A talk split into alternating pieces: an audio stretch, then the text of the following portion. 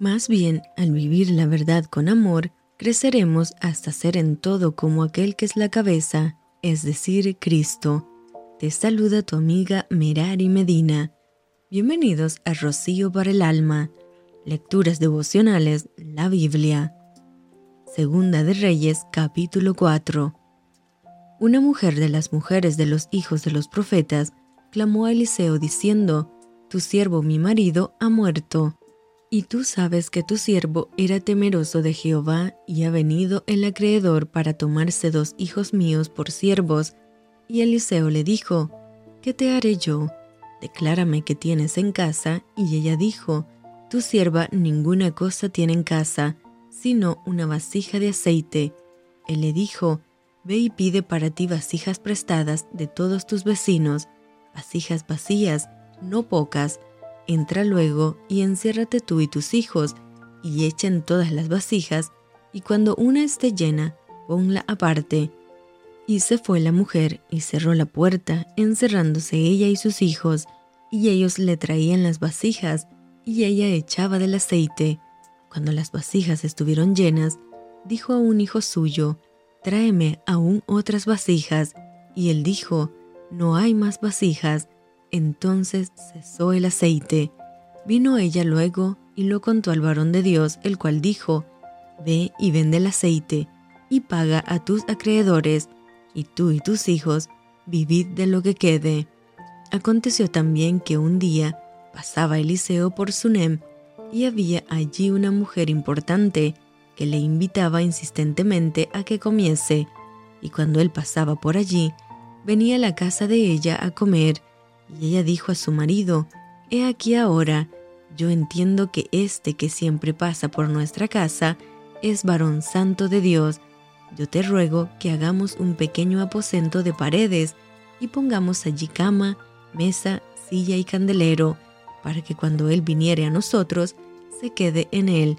Y aconteció un día, vino él por allí, y se quedó en aquel aposento, y allí durmió. Entonces dijo a Giesi su criado, llama a esta tsunamita. Y cuando la llamó, vino ella delante de él. Dijo él entonces a Giesi, dile, he aquí tú has estado solícita por nosotros con todo este esmero.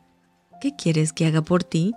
¿Necesitas que hable por ti al rey o al general del ejército? Y ella respondió, Yo habito en medio de mi pueblo. Y él dijo, ¿Qué pues haremos por ella? Y Giesi respondió, He aquí que ella no tiene hijo, y su marido es viejo. Dijo entonces, llámala, y él la llamó, y ella se paró a la puerta, y él le dijo, el año que viene, por este tiempo, abrazarás un hijo. Y ella dijo, No, Señor mío, varón de Dios, no hagas burla de tu sierva. Mas la mujer concibió y dio a luz un hijo el año siguiente, en el tiempo que Eliseo le había dicho, y el niño creció, pero aconteció un día que vino a su padre que estaba con los segadores, y dijo a su padre, ¡Ay, mi cabeza, mi cabeza! Y el padre dijo a un criado, Llévalo a su madre. Y habiéndole él tomado y traído a su madre, estuvo sentado en sus rodillas hasta el mediodía y murió. Ella entonces subió y lo puso sobre la cama del varón de Dios, y cerrando la puerta, se salió. Llamando luego a su marido, le dijo, te ruego que envíes conmigo alguno de los criados y una de las asnas, para que yo vaya corriendo al varón de Dios y regrese. Él dijo, ¿Para qué vas a verle hoy? No es nueva luna, ni día de reposo. Y ella respondió, paz. Después hizo enalbardar el asna, y dijo al criado, Guía y anda, y no me hagas detener en el camino, sino cuando yo te lo dijere. Partió pues, y vino al varón de Dios al monte Carmelo. Y cuando el varón de Dios la vio de lejos, dijo a su criado Giesi, He aquí la tsunamita, te ruego que vayas ahora corriendo a recibirla y le digas, ¿te va bien a ti? ¿Le va bien a tu marido y a tu hijo? Y ella dijo, bien.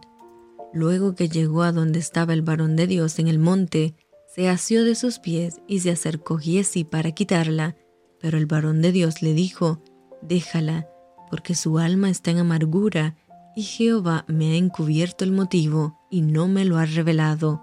Y ella dijo, ¿pedí yo hijo a mi señor? ¿No dije yo que no te burlases de mí?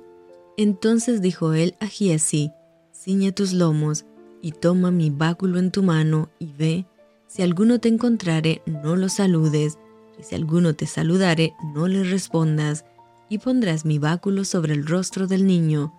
Y dijo la madre del niño, Vive Jehová, y vive tu alma, que no te dejaré. Él entonces se levantó y la siguió, y Giesi había ido delante de ellos y había puesto el báculo sobre el rostro del niño, pero no tenía voz ni sentido, y así se había vuelto para encontrar a Eliseo, y se lo declaró diciendo, El niño no despierta. Y venido Eliseo a la casa, he aquí que el niño estaba muerto, tendido sobre su cama. Entrando él entonces, cerró la puerta tras ambos y oró a Jehová. Después subió y se tendió sobre el niño, poniendo su boca sobre la boca de él, y sus ojos sobre sus ojos, y sus manos sobre las manos suyas. Así se tendió sobre él, el cuerpo del niño entró en calor. Volviéndose luego, se paseó por la casa a una y otra parte, y después subió y se tendió sobre él nuevamente, y el niño estornudó siete veces, y abrió sus ojos. Entonces llamó él a Giesi y le dijo, llama a esta tsunamita, y él la llamó, y entrando ella, él le dijo, toma tu hijo. Y así que ella entró, se echó a sus pies, y se inclinó a tierra, y después tomó a su hijo y salió. Eliseo volvió a Gilgal cuando había una grande hambre en la tierra, y los hijos de los profetas estaban con él, por lo que dijo a su criado, pon una olla grande y haz potaje para los hijos de los profetas. Y salió uno al campo a recoger hierbas, y halló una como parra montés, y de ella llenó su falda de calabazas silvestres y volvió, y las cortó en la olla del potaje, pues no sabía lo que era. Después sirvió para que comieran los hombres, pero sucedió que comiendo ellos de aquel guisado, gritaron diciendo, Varón de Dios, hay muerte en esa olla, y no lo pudieron comer.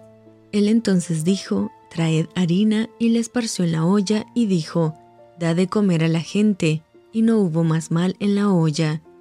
Vino entonces un hombre de Baal Salisa, el cual trajo al varón de Dios panes de primicias, veinte panes de cebada y trigo nuevo en su espiga, y él dijo, Da a la gente para que coma. Y respondió su sirviente, ¿Cómo pondré esto delante de cien hombres? Pero él volvió a decir, Da a la gente para que coma, porque así ha dicho Jehová, comerán y sobrará. Entonces lo puso delante de ellos y comieron, y les sobró, conforme a la palabra de Jehová. Y esto fue Rocío para el alma. Te envío con mucho cariño, fuertes abrazos tototes y lluvia de bendiciones.